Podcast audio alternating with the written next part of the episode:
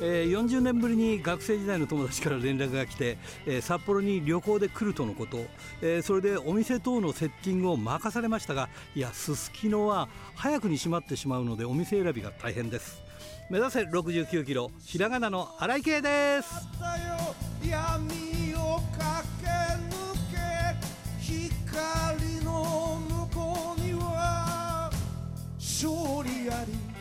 えー、昨夜もねちょっと仕事ですすきのに出てましたがまあ飲んだんですけどなんと11時ラストオーダーでした、えー、周り見渡すとねあれだけいたお客さんがね帰ってしまってますね。もうサラリーマンはね帰るの早いですね。だからまあお店もし、まあ、閉めざるを得ないんだろうな。早く元に戻ってほしいなと思います。ということで今週も元気に張り切ってまいりましょう。まずはこちらからです。一つ一つ噛みしめながら戦う敵は己だけ。チャンピオンベルトだけ。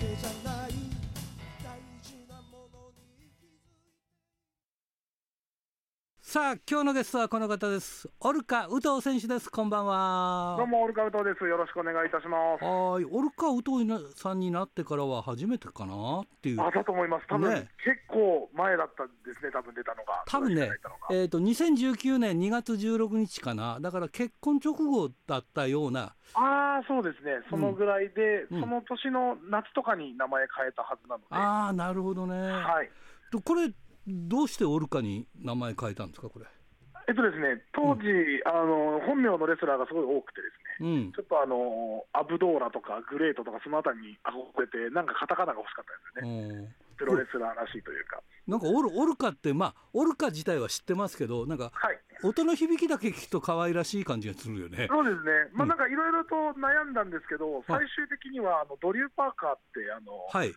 えー、イギリスのウェールズのレスラーで、一緒によく巡業回ってて、はい、で好きな動物聞いたら、シャチが好きで、シャチが英語でオルカって言うんだよっていうのを教えてくれて、そうですね、そこからですね、うん、シャチのイメージはもう獰猛ですごいんだけど、そうですね、ね。うん。はい、まあ、それにあやかろうということで、そうですね、強そうな生き物にあやかろうという。ことで、今、フリーで活動してますが、いかがですか、いろんなところ、団体出て。まあそうですね、僕はちょっと辞めてからコロナも重なってだったので、はいはい、あんまりこうよそに出てというよりは、自分でイベントをやりながらっていう感じですね。はははははい。まあ、あのー、プロビネンスもいろんなね、はい、えー、形でイベイベントっていうか、あの、ね、試合したりとかね、はい、えー、そういう形でまあお手伝いしたりとか、まあ、そういうことにもなってんでしょうけどね。はい、ね。うん。どうですか、今、じゃあ、まあ、あの一時ね、はい、あのー、デスマッチやって、あと、まああのー、あれですね、えー、っと他のところでもデスマッチみたいな話が出てたんですけど、この辺はどうなんですか、はい、今、デスマッチも全部両方やるような感じなんですか？まあ、ちょっとあのあれですね、オファーさえあればって感じですね、オファーがあって、条件さえあれば別に何でもするというつもりではいるので、はい、とりあえずデスマッチはしないとか、そういうことではないという。まあそうですね、条件次第ですね、まあなんか、あの特に必要がないところで、あの分からないことでデスマッチやってとかだったらちょっと困ったりはするんですけど、ね、理由さえあればってことですね。はい。でもやっぱりあれですか、あのーはい、さっきコロナの話出てましたけど、はいはい、コロナのあたりってやっぱり大変でしたか？大変でしたね、僕の場合は本当あの、対談とほぼ重なってしまったので、そうだよね、はい、あの対談して1週間後に緊急事態宣言とかだったので、うん、もう本当、身動きも取れないし、まあ仕方ないんで、その分、も家で静かにはしてましたけど。いやだから、はい、まあ対談するにあたって、対談後はこういうふうなっていうか、青写真とか、あないです、ないです。そういうのはなかったの？全くないですね。あじゃあ、はい、とりあえずこうコロナがあっても、まあ、そこはそんなにこう決まったことが崩れたっていうわけではなかった、そんなに。あそうですね、そういうわけではないです。うん、はいまあ、たまたまそのタイミングになってしまったっていうので。はははははい、いやでもね、やっぱり大変ですよね、フリーなんかでなるとね。僕の場合、その後いろいろとやっていくうちに、あのー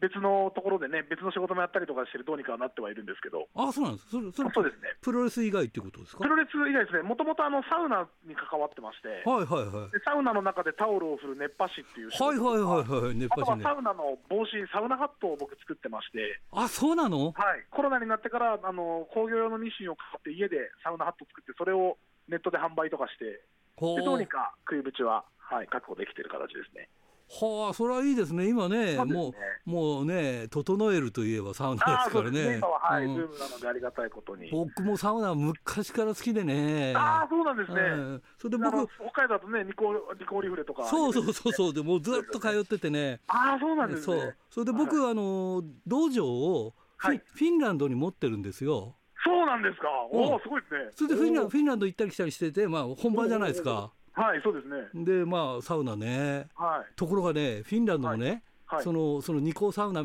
ニコリフレみたいなサウナがね、はい、あったんですけど、今、家庭でみんなサウナがあるから、ああ、そっか、そうですね、あっちはそうですもんね。そこ行かなくなって、どんどん、どんどんそういうタイプのサウナはなくなってきてるんですよ。公衆浴場が減っちゃってるんですね。そうなんですよ。ああ、そうなんですそういう弊害もあるんですね。うん、でね。じゃ旅行で行ってもあんまり入れないですね。うん、だからホテルで入るサウナくらいですかね。はい、はい、ああ、そうなんですね。うん、あとは個人、個人の地域は必ずあるから。ああ、そっか。うん、文化としてね。そう。で、あの郊外行くと。あの、はい、建物の隣にすぐ湖があるから、ああ、いいですよね、サウナ、サウナ入って湖ってはいはいはい、なんで僕はそういうあのサウナのあのロウリュしたりするよおやらせていただいたりちゃんとじゃあ喋るわけですね。今日今日のあの、ね、なんとかは、はい、アロマの説明アロマの説明して 今日はシトラスでとか言って。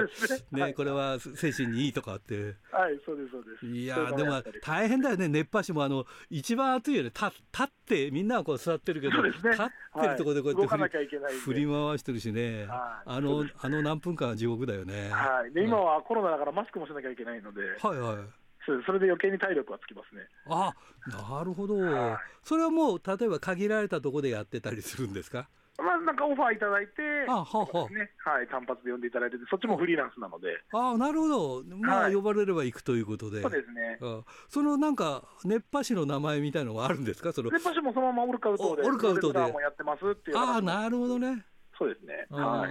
あのー、元大日本にいた井上。あ、そうです。井上さんの絡みもあってですね。うん、そこであのー、大日本にいた時からイベント呼んでもらったりとか。うん、イベント手伝いしたり、熱波の手伝いしたりとかでやってたので。あ、なるほどね。彼はまあそういう意味で熱波師としては早早い時期にやってましたもんね。そうですね、結構もう10年以上とかなので、そうそうそう、ね、ああ、そういうことができるんだ。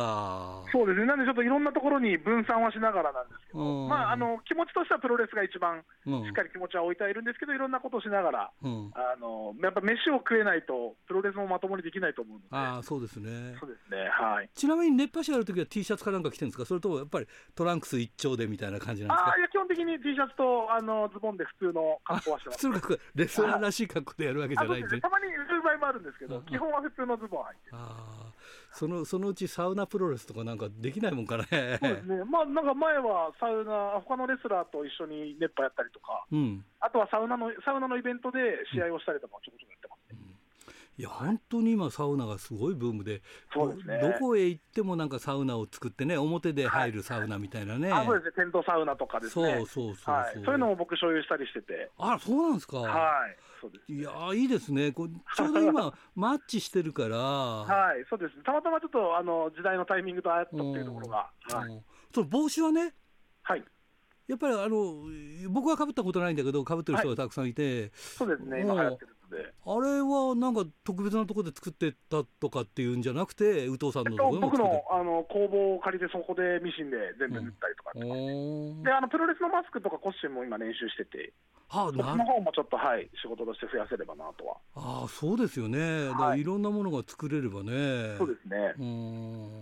いや、今ブームだからね。はい。あと最近はもう新規の授業で、うん、あの軽トラの荷台をリングにして。プロレスをするっていうのを今企画してまして。軽トラだと狭くない？そうです、その狭さが、狭さが面白いじゃないですか。狭いところにでかいレスラーがいるっていうだけで。ああ、そうそうそう。そう。まあまあ、い。ざとなったら場外でもいいんだけどさ。そうです、そうです。いや、それ面白いかもしれないな。はい、今それで動いてまして、うん、あの、出資とかもいただけて、うん、あとはちょっと軽トラを探して改造してって感じですね。で大きくなんとかプロレスとかってこう。そうですね。軽トラプロレスって入れて、で全国回れるんでそれで、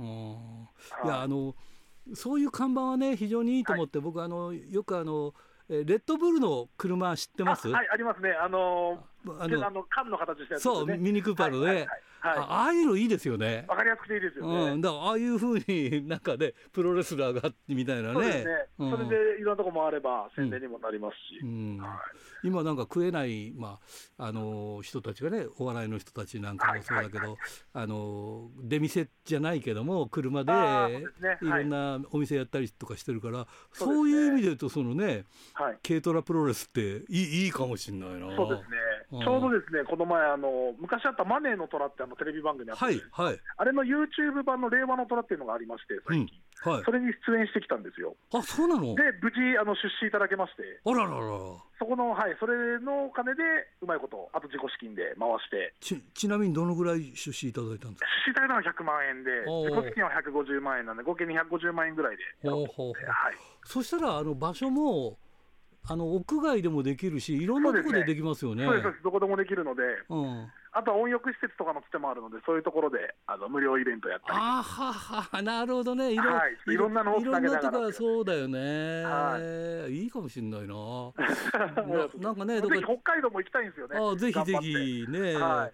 北海道今すごいそのプロレスじゃなくて、サウナブームだから、ああ、そうですよね、いいとこ多いですもんね、そう、各地各地がね、サウナでね、なんとかね、あの町ぐるみでなんとかしようみたいなね、はいはい、そんな感じで、そう、だから今、表になんか木で作ったサウナとか、ああ、いいですね。あとワインダルはいはい、ワインダルが開いて、そそれを使って、はい、水風呂にしたりとか、うん、そうそうそうそうそうそう、そういうふうにしたりとか。北海道はね、あの冬だと外で雪もあったりする、そうそうそうそうそうそういやいろんなことやってるんですね。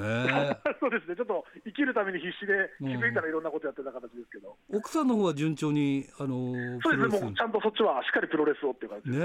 はい。もうもうこれは団団体になるんですか？プロミネンスっていうのは。これこれそうなんですね。そのあの定義がいまいちわからないところではあるんですけど、プロモーションとかなんですかね？団体っていうのがどのぐらいなのかが、道場持ってるかどうかとかなるとまたあると思うので。はい。でもね、まあ、こんだけ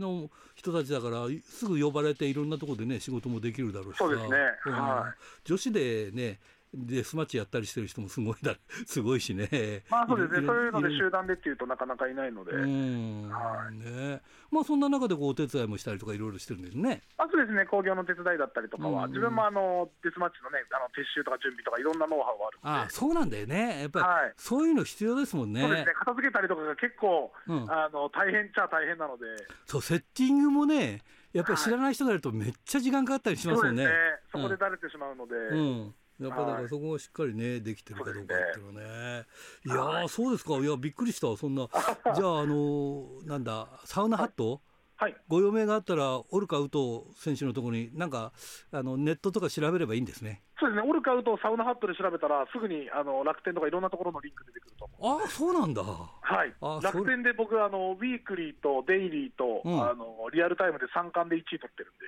あそうなんですか。はい、頑張ってます。あいやそれはすごいな、はい、ね会えないけど、あのハットぐらいだったらっていうのはね、みんなね。あそうですね、協力できるかなと思いますもんね。はいはい、ぜひぜひ、うん、特にね、今日聞いてく方々は北海道の方なのでね、うん、ぜひサウナ好きな方がいたら、そうですね、はい、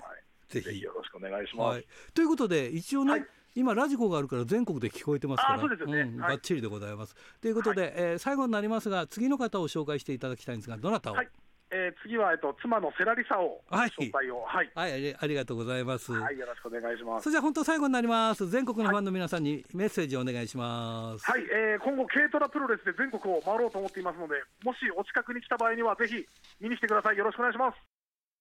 ドクター。はいどうも。今週もよろしくお願いします。はいよろしくお願いします。はい。もう六月もねあのおしまいになってきましてね。ううん。どうなんでしょうかね、プロレスファンの皆さんはもう7月の16日から始まる G1 クライマックス32とかを、あの皆さん、これ俺のことを考えてあの、眠れない夜を過ごしてるんでしょうか、ね、そんなことはないでしょう、他に他にも団体あるから。まあ、あのよかった、それはよかった、あの本日はですね、うん、あのそういうところとは全く あのかぶらないお話をしたいと思ってますけれども、ね、はい、わかりました。はい。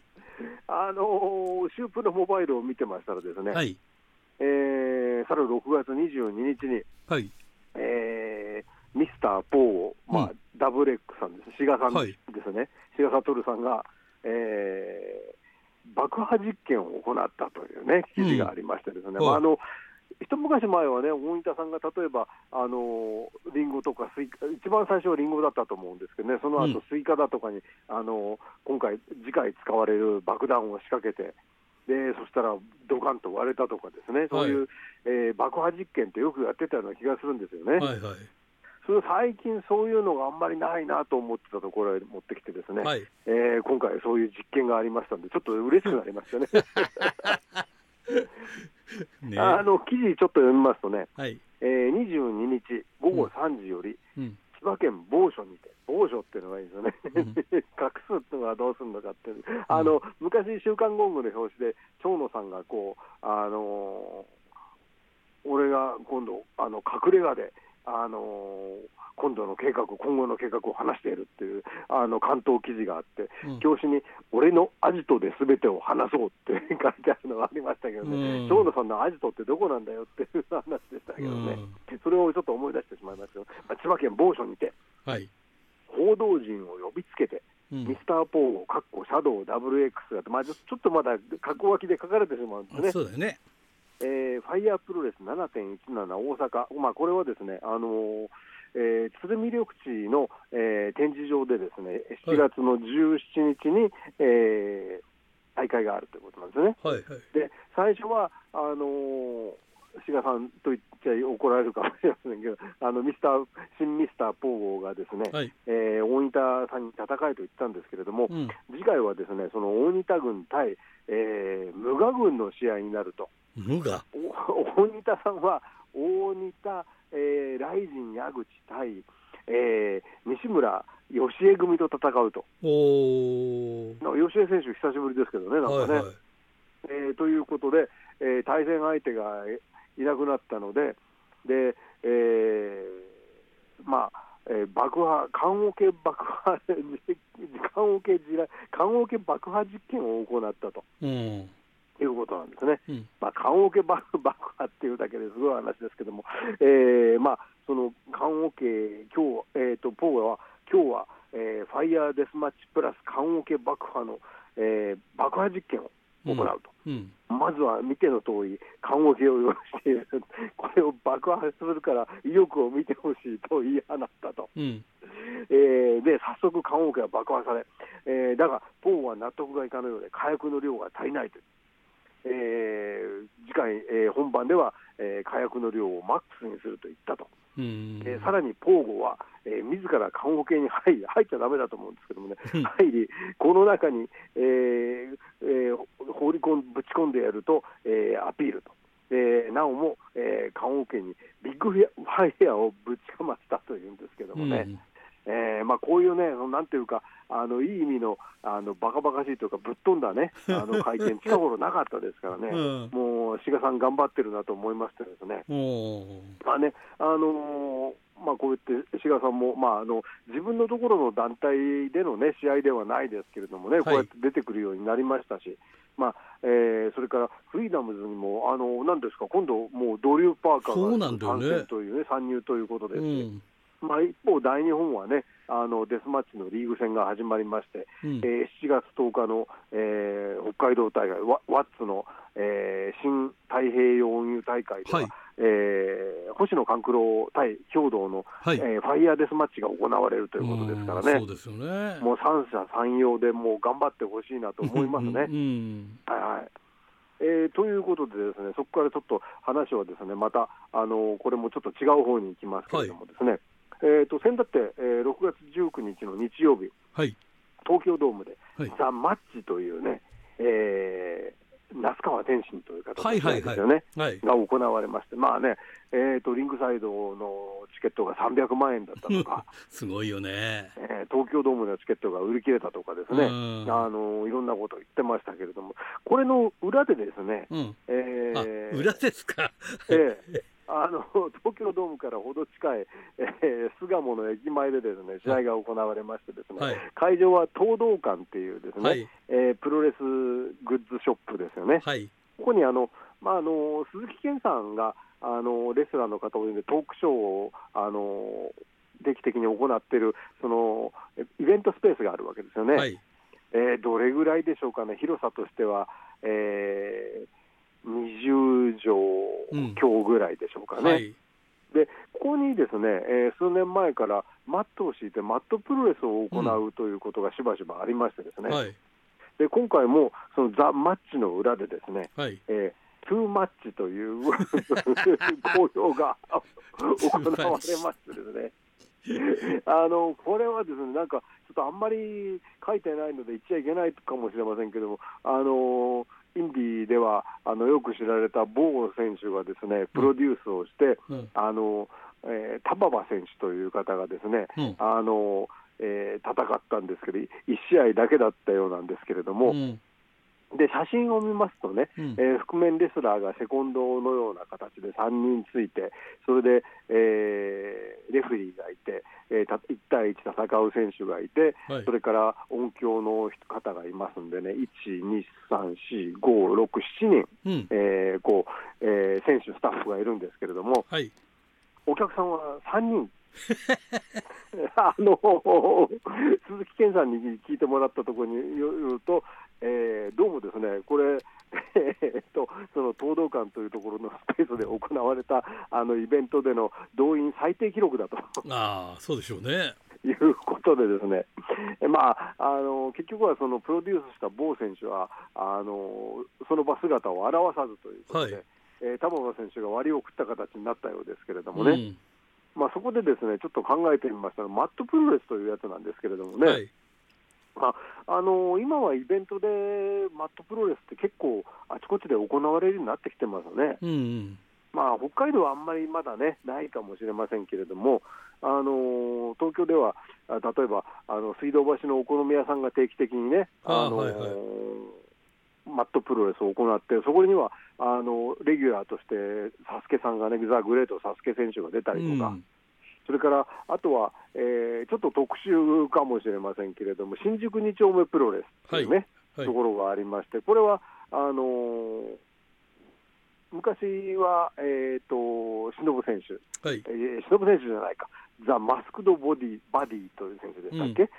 うん、忍選手と非常に似た大会の選手なんですけどね、うん、えー、が出たりだとか、メンズ帝王さんが出たりなんかしましたかね、それから、えーと、大橋敦選手も出たりしたことがありましたけれども、はい、まあ、そういう、えー、イベント、えーと、じゃない、トークライブを行うようなあのイベントスペース、ライブハウスで行われる試合では、あのよくマットプロレス使われあの、マットが使われて、そこでプロレスを、うん、プロレスラーが行うということをしてましたね。だけども、あのこれをですね、元を考えあのこれ、いつ頃から始まったのかなってことをちょっと今回、ちょっと紐解いてみたんですけれども、はい、あのまずはアイスリボンがね、うん、えー、行ってたなということを気がつきましたよね。はい、えー、まあ、この間お話したその、えーと、なんだっけ、えー、浅草のえー、ターザン後藤さんの、はいはい、えー、スペースで行われたね、あそこでもマットプロレスは行われてましたけれども、うん、それより前に、そのまあ、今はもうアイスリボンはそのお出かけプロレスとか、租税プロレスとかってイベントの時にはあのマットを敷いて、そのアイスリボンの所属選手がプロレスをするというのを行ってますけれども、そのさらに源流の、あのー、桜恵美時代のアイスリボンですね。はい。はい、でえー、これはですねその結局、ガトークニャンというところから分かれて、ガトークニャンというところはちゃんとしたあのリングを使ってましたのでね、はい、でそこからその自分のやりたいプロレスということでこう分かれてアイスリボン、えー、その前にホットリボンっていうイベントをしたりしてたわけなんですけれども、はい、でアイスリボンになってその、えー、千年桜ホールって言ったかな、あのそういうやっぱりイベントスペースですよね、はい、でしたときに初めてマ,、えー、マットを使った形なんですね、うん、これが、えー、2006年ということなんですね。まあ、でまあ、結局はね、その前にもだけど見た記憶があるなと思って考えてみると、やっぱり埼玉プロレスの方が早いんですよね。そこですか、はい、はい、埼玉プロレスっていうのは、あの1999年に旗揚げをしてて、はい、えー、まあ、最初はですね1回目はリング使ってるはずなんですね。うん、でところが2回目からですねマットになりましてね、うん、あの体操用のマットみたいな感じですよね。うんうん、それでその後何年か経った時にはあのー、キャンプの時にこうテントの中に敷くですよね、コールマンって書かれたですね、こうあの寝袋の下に敷くものでしょうかね、マットを、はい。はい、えー、何枚かこうまとめましてね、はい、あのガムテープで、えー、公民館のあの公会堂の床に留めて、それでプロレスをしてた記憶がありますんですね。えー。まあ、だから結構受け身取るの大変だったんじゃないかと思うんですけれども、はいはい、まあ、そこが、まあ、そうすると、えー、プロレスがですね、えー、マットを使った源流かなというふうに思いましてね。ねうん、だけど、これは、まあ、ある意味、結構な発明じゃないかなと思うんですよね。まあ、あのリングじゃなくてもいいということに気がついたというね。まあまあそうだよね まあ、それがなければ、ひょっとしたら今の新宿日曜日プロレスだとか、お店で行われてるマットプロレスもなかったんじゃないかと思うと、まあ、サバイバル飛びたの発明かなというね、感じはしますよね。なるほど。でででね、それで、あのまあ、つらつら考えてて、はっと思い当たることがありましてね、はい、であのプロレスラーではないけども、プロレスと称してマットを使ってたのはもっと前にあったんじゃないかってことをですね、うん、えー、考えてみると、あの社会人プロレスというふうに言ってた時代の WIN とかですね、うん、JWA とか、まあ、結局 WIN っていうのはですね、僕があの見たのは学生の頃1986、7年ぐらいかと思うんですけれども、はい、あの当時あの、今井リングアナがタイガー今井という名前で、アマチュアプロレスラーだったんですよね。ああそうなんですか。ええああれ新井さんご存知いやいやなんとなくは知ってますけどね。ええ、うん、あのー、それがですねあの今井さんとのあの初対面なんですけどね。あそうなんですか。ええで、えー、その時にはですね結局もうマットでであのその代わりあのきちんとしたその、えー、集会場、区立のあの区民センターだったと思うんですよね、大田区のね。はい、でで、使っている運動用のその厚い、えー、5、6センチぐらいあるマットを、えーまあ、プロレスのマットと遜色ないぐらい、4メーターか5メーターぐらいの、うん、えー、正方形にあの置きましてね、うん、それで、えー、青コーナー、赤コーナーに、えー、こうバレーボールの審判用のですね高椅子ですね。はい置きまして、それをコーナー代わりに使ってたんですね。でまあ、それでそこの上からのあの空中攻撃はありという形だったもんですからね、うんうん、まあ、サバイバル飛びたがこれを見てたかどうかは分からないんですけれども、あの意外なところにですねやっぱりマットプロレスの原理は今井さんたちだったんだなと。そこに今度行くわけですね。まああのこれ社会人プロレスっていうのはね、あの、うん、まあ、あのリスナーの中には覚えてらっしゃる方もいられおられると思うんですけども、えー、僕はその番組、実際には見てないんですけども、1978年に、うん、あの当時の日本テレビの 11PM で、えー、藤本義一さんっていうね、亡くなった作家の方が、はいはい、まあ、コミッショナー役代わりになって、えーまあ、東京でやってた、えー、ビッグ赤平という方と、はいはい、えー、名古屋でやっていたファイター藤本っていう方が、えーまあ、統一戦と称しましてね、うん、えー、戦ったという、まあ、テレビでですね、うん、まあ、これテレビで、これ生放送だったはずなんですけどもね、はい、中継されたと。まあ、これ、僕、写真、この番組に載った写真をしかを見た記憶しかないんですけれども、うん、まあ、これがですねあのマットプロレスの源流、しかもそれが、えー、全国放送されたというね。うんまあね、ということがありましたんでですね、はい、まあ、あのー、なんというか、こう、先達といいますかね、やっぱりいろんなことを思いつく人はね、うん、結局思いついてるんだなということをね、今回、うん、あのマットプロレスについて考えてですね、うん、あの関心をしましたけれどもね。いや今やもう、マットだけでもやれるようになってきてますもんね。そうなんですよね、まあ、逆に言うと、そのプロがアマチュアがやっていたことをね、いただいちゃったという部分もあるのかもしれないと思いますよね。まあ、考えてみれば今井さんね、あのー、そろそろ来月末はね、ご命日でもありますし、はい、ちなみにその、えー、ミスターポーゴがあの6月22日に、えーまあ、そういうお披露目をしましたけれども、明日はポーゴさんの命日だったと言ってますからね、そうですか、えーまあ、いろんなね、ご命日、お盆も近づいてますけれども、そうですね。えーまあ、あのいろんな先達の 先達の皆さんのですね、はい、あの功績に感謝しつつですね、はい、えー、まあ、ご冥福もお祈りしたいというふうに思います。はい。えー、今週もどうもありがとうございました。はいありがとうございます。またよろしくお願いします、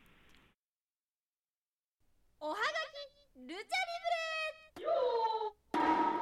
えー、白石区ラジオネーム豊田勲君からですね。新井さんこんばんは。こんばんは。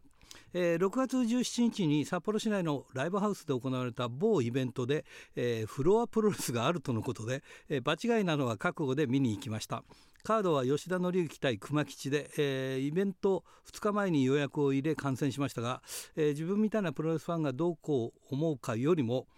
えー、バンド目当てのファンが楽しんでいたようで何よりだったと思います、えー、ライブハウスの硬いフロアで、えー、ボディスラムや神風を食らう熊吉を見てよくやるよな。てんてんてんと思いました、えー、結果は吉田がエメラルドフロージョンで勝利しましたが、えー、至近距離で見られるプロレスは迫力あって技の凄さがダイレクトに伝わるななんて思いました。えー、さて、えー、6.19グレート札幌大会については正直半年前とは印象がほとんど変わらないですがえー、メインに出た田村隼人選手が印象に残りました、えー、これだったら団体側が押したくなるなって思いましたね。相変わらずグレート赤軍だけ、えー、軍団構想の蚊帳の外でなんだかなと思いつつ、えー、バルクオーケストラの風間坂本と、えー、チェック島谷が素晴らしい反面 川上にリーダー感がないのが気になりました。あと北海道で初の試合となったであろう次期挑戦者の井槌は正直、えー、バルクオーケストラのうまさの前に印象を残すことができずなかったように思えますが苫小牧出身のティーホークを安易にメインにせずえー、現在進行形の形で戦いを提供する姿勢は評価すべきだなと思いました、えー、新日をはじめとりあえず北海道出身者を出せばいいだろうという姿勢があまりにも多すぎるので点々点えー、トンジョや、えー、井槌田村隼人などキャリアの浅い選手をメインにし、えー、田村対井槌がドルバックカードになるようになったらグレートはすごいことになるんだなって思いました。ということですね。はい、えー、それからこれ清田区の金崎正史君からですね、えー、6月14日の日刊スポーツにどさんこプロレスの記事が出ていました、えー、3年ぶりの試合、えー、主催試合で、えー、新十津川大会と芦別大会の2連戦です、えー、義足レスラーの矢津選手も参戦します。若松さんは80歳ですが市会議員との二刀流です、えー、筋トレ走り込みなど頑張っているそうです。えー、自分の T シャツを着て帽子をかぶりサングラスをつけグーで両手を広げ気合の入った写真が出ていました、えー、怪我なく大会が終わって終わると良いですね。それと小鹿さんのインタビュー元気そうで良かったです。タザン後藤さんが相撲をやめた原因が塩だとはびっくりしました。大日白老大会以来の元気な姿を見たいです。ということですね。はい、えー、これは富山県ラジオネーム高木克彦ちゃんからですね。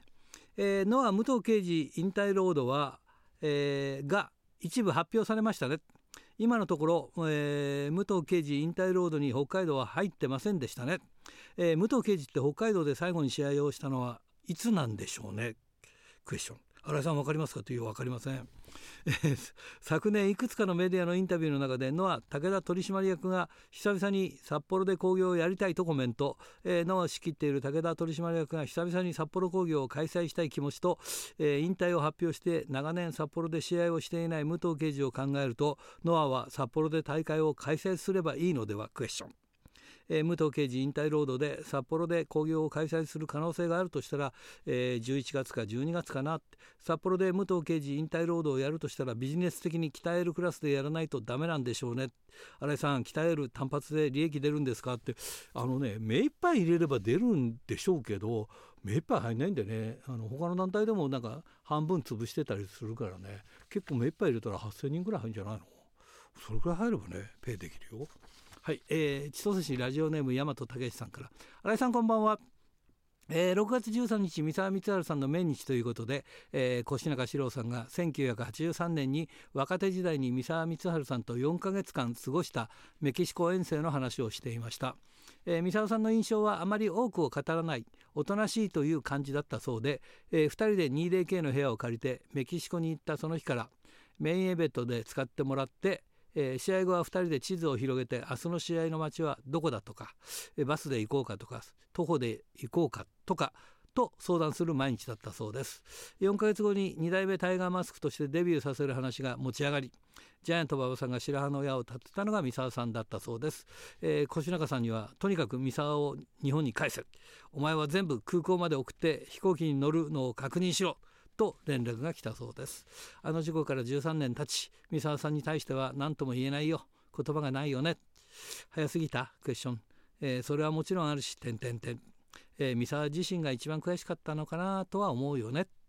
と語っています。ということですね。はい。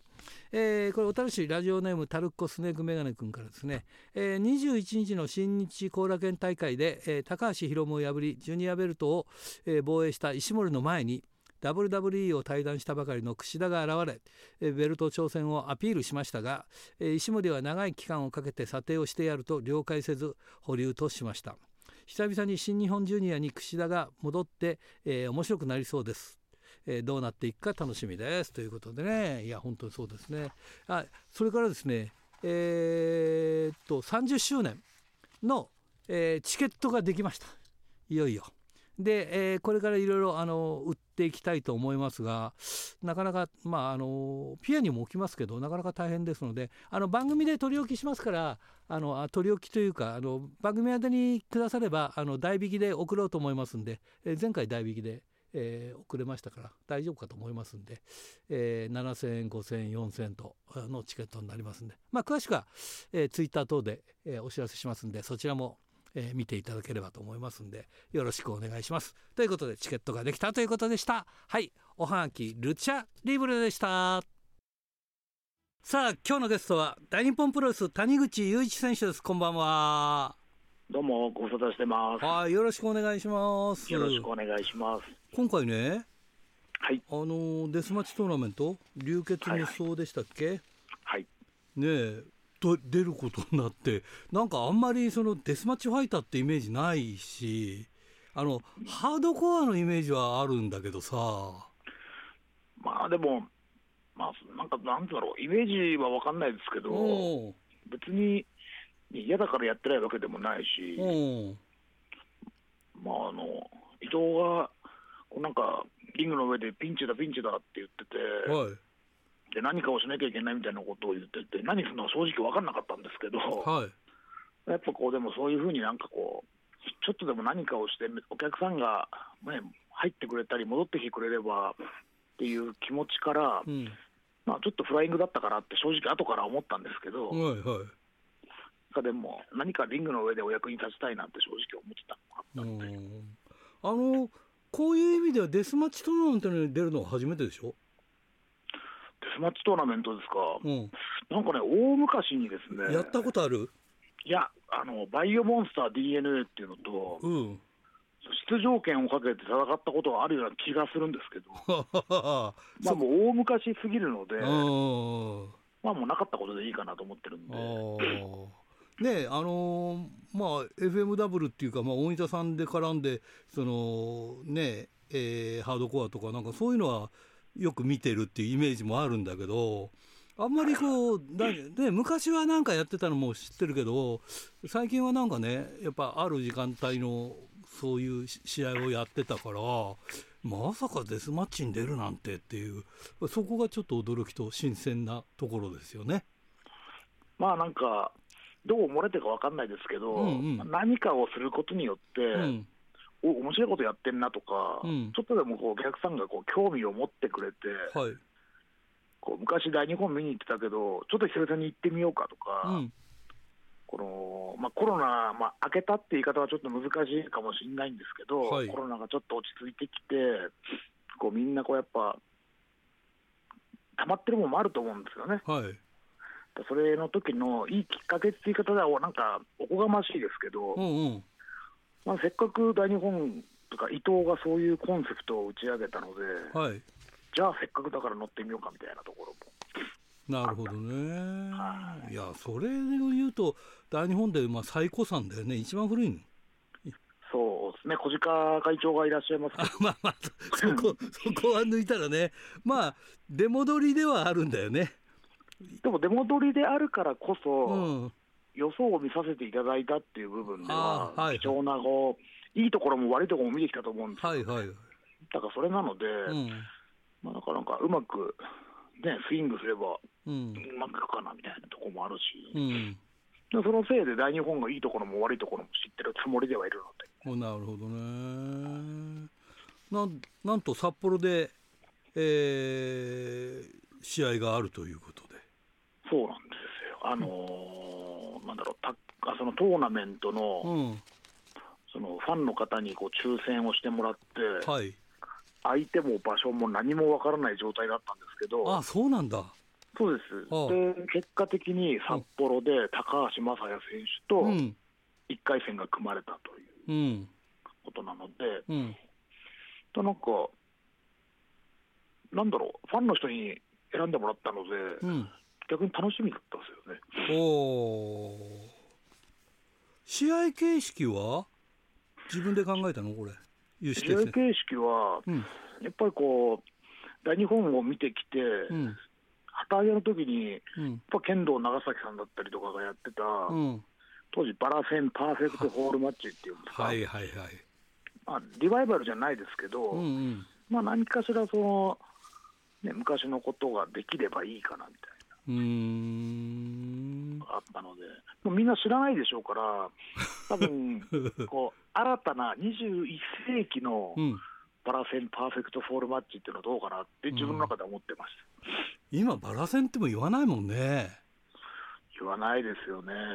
俺ら子供の頃よくああいうのに引っかかってさ痛い思いしてさバラ線ってバラのようになってるからね。あのトゲトゲがあるしさ。そうそうそう。ね子供の頃危ないから近づいちゃだめって言われそうそうそう。だからあれはよく大分さんがねよくうまうまいなってあの痛みの分かるものをこう引っ張ってきたなっていう感じがしてさ一世風靡したじゃない大分氏はね。やっぱ自分もそれに熱狂した世代なので、うん、でまあ、その有刺鉄線から大日本に来て、バラ線という、こうななんていうんですか、うん、日本の名前っていうのはおかしいですけど、うん、となんか分かりやすい名前にもなってたし、ね、当時、旗揚げの頃はもうそれが売りだったですからね。ねねだから今度はまたそういう意味で、いろんな意味で見られるっていうことですよね。そうですね、うん、だから本当に21世紀の新しい形、ね、20世紀に見たことないかもしれないけど、うん、このがきっかけで、今やって、うん、でなんならこう昔はこんなことがあったんだっていうのをね、うん、日本の歴史を知っていただくためにもいいかなと思って。うん。なるほどね、えー、高橋正也選手は久しぶりの北海道なんですよね、最近北海道来てないから。おじゃそういう意味では、なんか、北海道で高橋正也選手とやるっていうのは、なんか面白いですよね。そうであのー、北広じゃないけども、はい、あのー、野外で、あのー、結構、えー、いろんな試合やって話題になるような試合高橋正也選手もやってたから。だから相性的には高橋正也選手と北海道っていうのはいいのかなっていう気はするんだけどね。うん、なんかあれですよね、うん、その久々に北海道に来る高橋正也選手と、うん、自分が久々にやるデスマッチと、ね、珍しいもん同士で、うん、まあなんか、見たことないもんできたらいいなって思いますよね。はい、だって今のファンなんてさ、谷口選手のデスマッチなんて見たことないじゃん、きっと。まあ、そうでしょうね、きっと。ね俺だってなんか片隅にあるかないかで、やったっけ、そんなのっていうくらい、いや、他の団体ではなんかそういうの見てるけども、大日本ではね。だから目くらまししてやろうと思って、うんうん、昔はやったこと正直あって、うん、もう過去のものなんですけど、うんうん、経験はあるけど、うん、初めてですみたいな顔して、はい、はい、やろうかなみたいな。なるほどね。でもこれ、勝つとさ、どんどんどんどんこれ、いくわけでしょ？そうです、まあ、優勝を目指して、みんな優勝を目指してやってると思うんですけど、うんうん、優勝したらベルトにその挑戦できたりとか、ベルトが回ってくると思ってるので。うんうんそのね、デスマッチの勝負論っていうか、うん、でもそこ最初はそこまで考えなかったんでしょ？とりあえず今の現状をなんとかそう何も考えてなかったです、うん、伊藤が現状を変えなきゃいけないって言ってて、うん、そうだそうだと思ったら、うん、だんだんデスマッチのベルトが空位でとか、あの対局にいたんで、あそうなんだみたいな感じでいたんですけど、うんうん、あでもなんか出るって言っちゃったし、リングで活躍したいって言っちゃったなと思って、うん、引くに引けない状況になってるので、うん、まあ、自分もやっぱそう言ってしまったってまあ下手なことできないなと思ってるああそうだよね。だから今のお客さんはねもうなんか第2試合に出る谷口雄一みたいななんかあのお決まりのみたいな部分でしかこう見てないところがあるから新しいまあ新しいっていうのも変だけどさ新たなっていうんですかね。新たな谷口雄一選手が見られるっていうかねあるんじゃない？ある意味チャンスだと思うので、うん、そうなんだよね。これを生かすも殺すもやっぱね自分次第だと思うので、まあ、楽しみっていうんですかね。やっぱこうなんか久々にこうワクワクしてるっていうか。いやだから今まではデスマッチやってる人たちはもうあらかた皆さん見てるだろうしファンの方もね。でここで谷口選手が入るとなんかちょっと違ったタイプのそのデスマッチっていうのがねできれば面白いよねこれね。まあねいろいろ口で言うよりもやっぱ早くリング上がってね、うん、もちろん結果を出してっていうのがあるので、だからあの北広島に一人でもお客さんが多く来てくれたらいいなって思ってます。うん、なんか立ち見入れるとか言ってましたよ北広島あ本当ですか、うん、この、えー、つい先日ね、えー、はいはい、営業の高橋君とちょっと飲んでいろいろ話をしてたら、もう谷口選手のことべた褒めしてたよ。本当ですか、うん、いや、まあ、やっぱり引き出しが多いわって。いやいやいやいや。その客によっていろんな声一つ変えるって言ってたもん。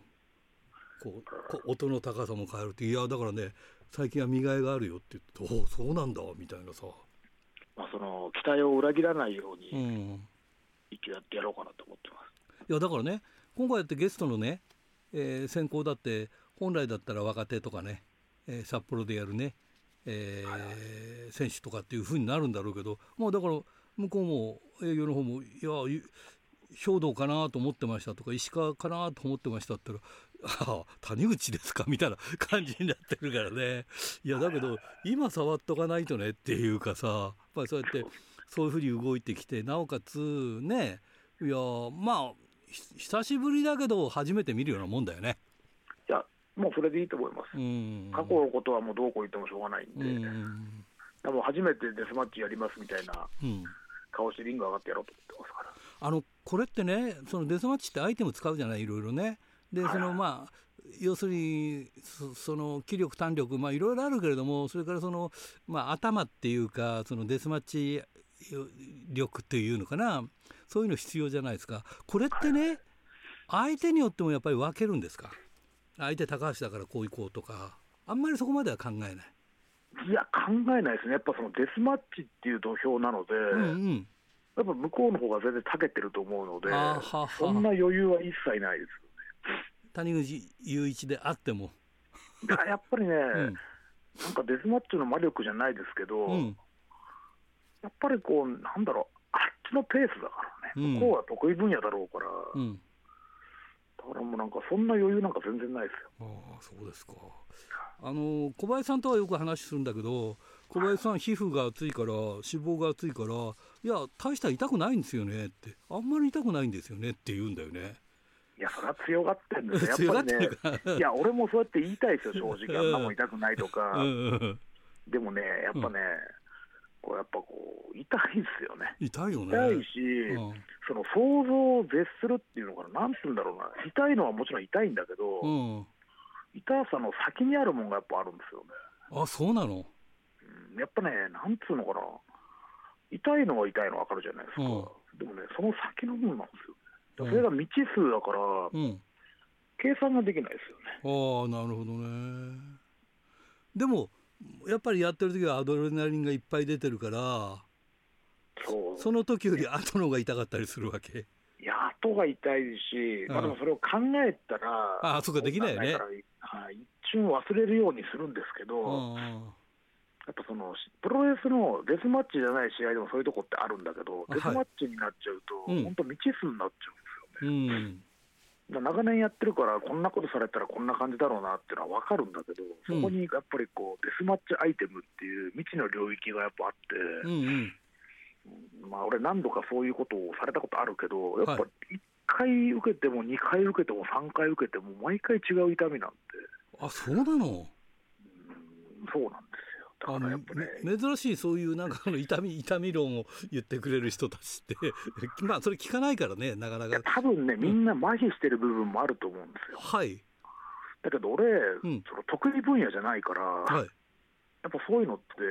的確に分かるんですよね。ああそうなんだ。なんか奥が深いですよ。プロレスも奥深いけど、うん、デスマッチってさらに奥が深いなと思って、うん、いやシリーズ大変じゃん？あのー傷をで抱えたままバス運転したりとかいろんなことやるんでしょう。まあでもそういうこと考えると あダメか言っちゃうと。だからだからとりあえず今回は何も後先考えずに、うん、高橋正也とやるところ頂点に考えてるんで、はい、まあねいろいろハンディはあるのかもしれないけど、うん、でもそんなこと言ってもしょうがないから、はい、まあ、皆さんに楽しんでいただいて、うん、なんなら俺も楽しんで、うん、結果お客さんがいっぱい入ってくれたってなるようにしないと。うん、それこそ谷口選手が動いた、えー、価値が見出されるということになるんだよね。まあもちろんですよね。ねああそうか。いや素晴らしいな。いややっぱね、長年やってるからね、大日本プロレスにはもちろん感謝だし、本当に、あんまりマイナスなこと考えたくないですけど、これは本当にこのお客さんの入ってない状況とかを考えたら、恐ろしくなりますよ。デスマッチより恐ろしいですよね。デスマッチももちろん恐ろしいんだけど、その先のこと考えたら、もっと恐ろしくなっちゃうから。うん、いや、だからやっぱりね、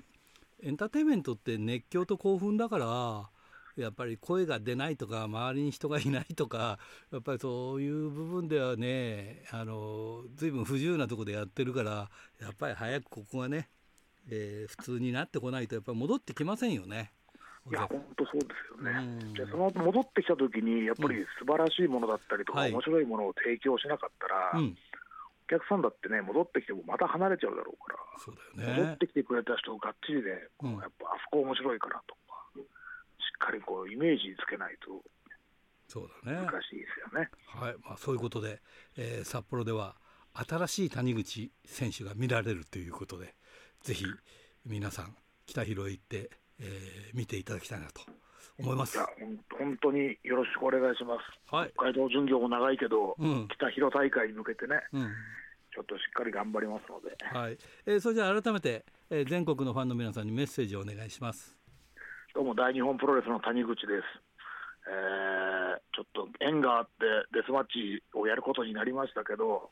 皆さんに喜んでいただいて、一人でも多くの方が会場に来てくれるように頑張りますので、よろしくお願いしま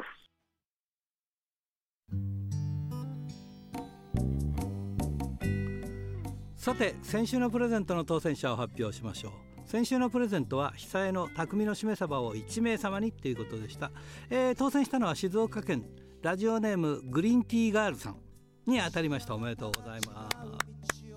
さて、えー、今週のプレゼントはモンドセレクション金賞を受賞した被災の匠のしめ鯖を1名様にプレゼントします、えー、どしどしご応募ください。メールアドレスは rpro.hbc.co.jp ファックスは011-232-1287宛先は郵便番号060-8501どちらも HBC ラジオラジプロと書いてください。来週水曜日必着です、えー、木曜日ではありません。1日早くて水曜日です。よろしくお願いします。インターネットで聞く方は HBC をクリックしてください。ということでねここだけ聞いてない人がいるかもしれないから大変なんだけどね。あのー、そうなんだよな。だから前でも言っとけばいいんだけどちょっと1日早く収録しますんで、えー、水曜日の日に送っていただければありがたいです、えー、読むものがないとねえ非常にこちら側も大変なんで、え皆さんの力だけが頼りでございますんで、えー、ぜひ、え来週は水曜日必着ということでよろしくお願いします。ということでいつものようにお相手はひらがなの新井圭でした。それではまた来週までさようなら。いつも笑いながら会えるなんていつも